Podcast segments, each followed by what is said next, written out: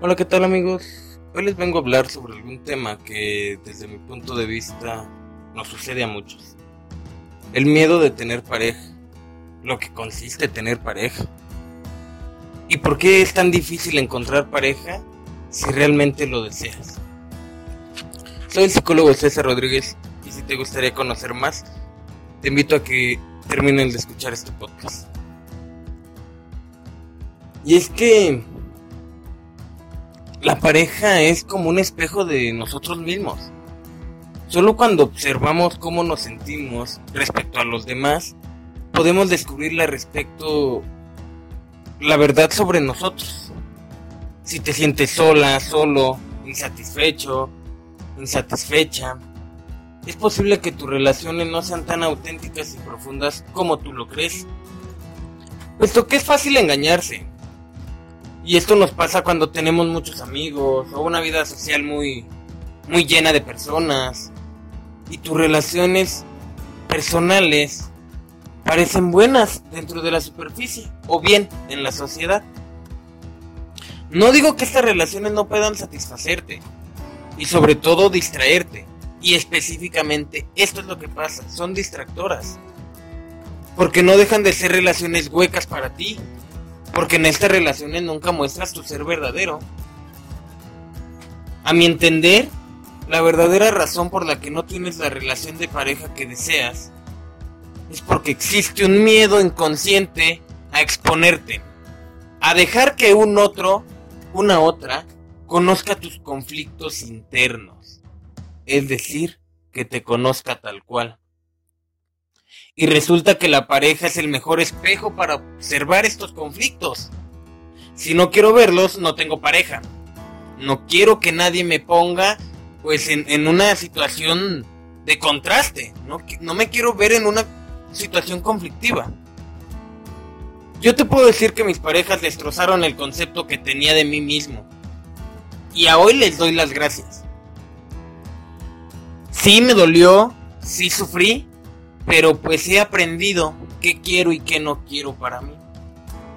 El camino de la pareja me ha sido como un espejo en el que he visto eh, de mí mismo lo que nadie me ha podido enseñar. Pero mirar ese espejo no es fácil, nada fácil. Porque cuando acusas a tu pareja de sacar lo peor de ti, simplemente estás proyectando sobre el otro tu propia sombra, tu propio mal. Esos rasgos de tu personalidad que no aceptas como propios, que rechazamos. Y es que ¿por qué tenemos miedo de que los demás conozcan nuestros conflictos internos? ¿Recuerdas cuando iniciaste tu primera relación de pareja? Seguro que fue a una edad en la que no tenías claro lo que querías, qué era lo que te gustaba, o incluso definir qué era lo que sentías. Es decir, aún no estabas formado como una persona adulta, sin tantos conceptos, tantos criterios como los tienes hoy en día. Cuando esa relación terminó, experimentaste mucho dolor y quizá confusión. Un dolor que quisiste compensar con la siguiente pareja. De este modo llegabas a esa nueva relación con una armadura protectora para que no te hicieran más daño. Pero, ¿de verdad las armaduras funcionarán? ¿O nos funcionaron? Quizá no sufriste por lo mismo, pero llegaba otra situación que te sacaba de balance, nos sacaba de balance. Y además esa armadura te impide sentir a lo cual te impide vivir lo que estás viviendo ese día, en ese momento, en esa situación.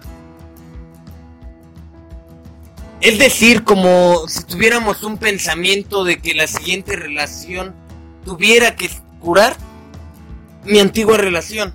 Y de ahí nace el dicho de un clavo saque otro clavo. Pero eso no es posible, nadie va a cambiar a una persona, ni lo que te hizo sentir esa persona. Pues recuerden, todos somos diferentes. De este modo, poco a poco, o relación tras relación, el dolor era distinto.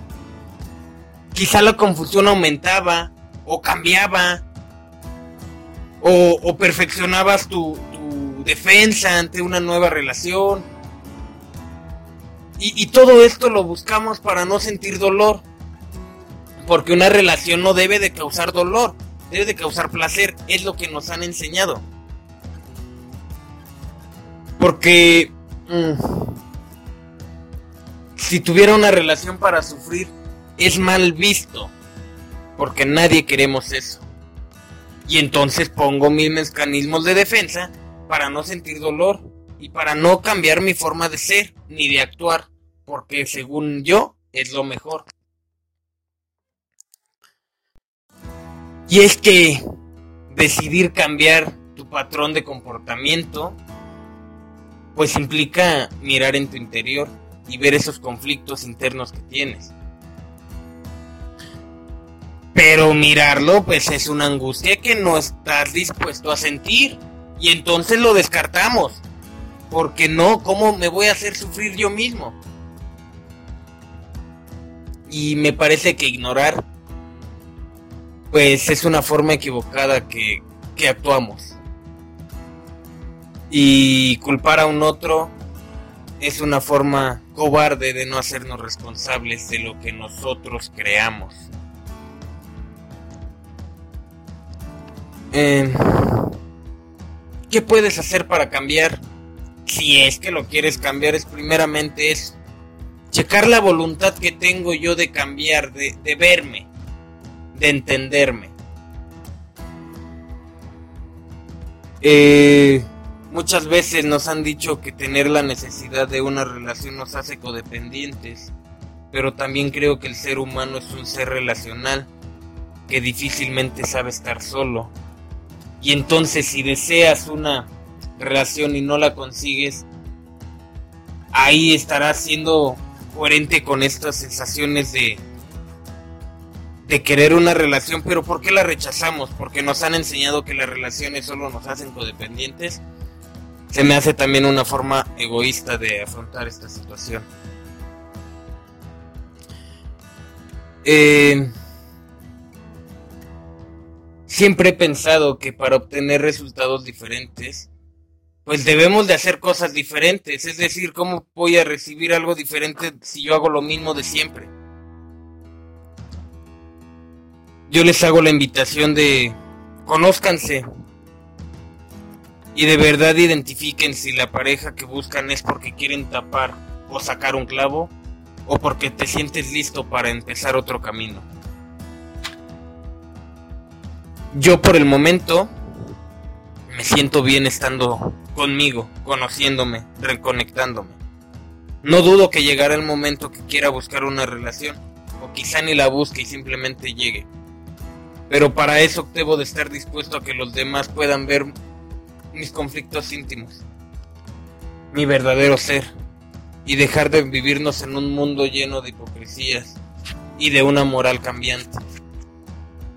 Dejemos de vivir para un otro y vivamos para nosotros, aunque eso signifique relacionarnos con un otro. Hasta aquí este podcast amigos. Si llegaste hasta el final te agradezco por escuchar este podcast y te invito a que reacciones, compartas con tu comunidad, con tus amigos, con tu familiar. Juntos podemos hacer el cambio.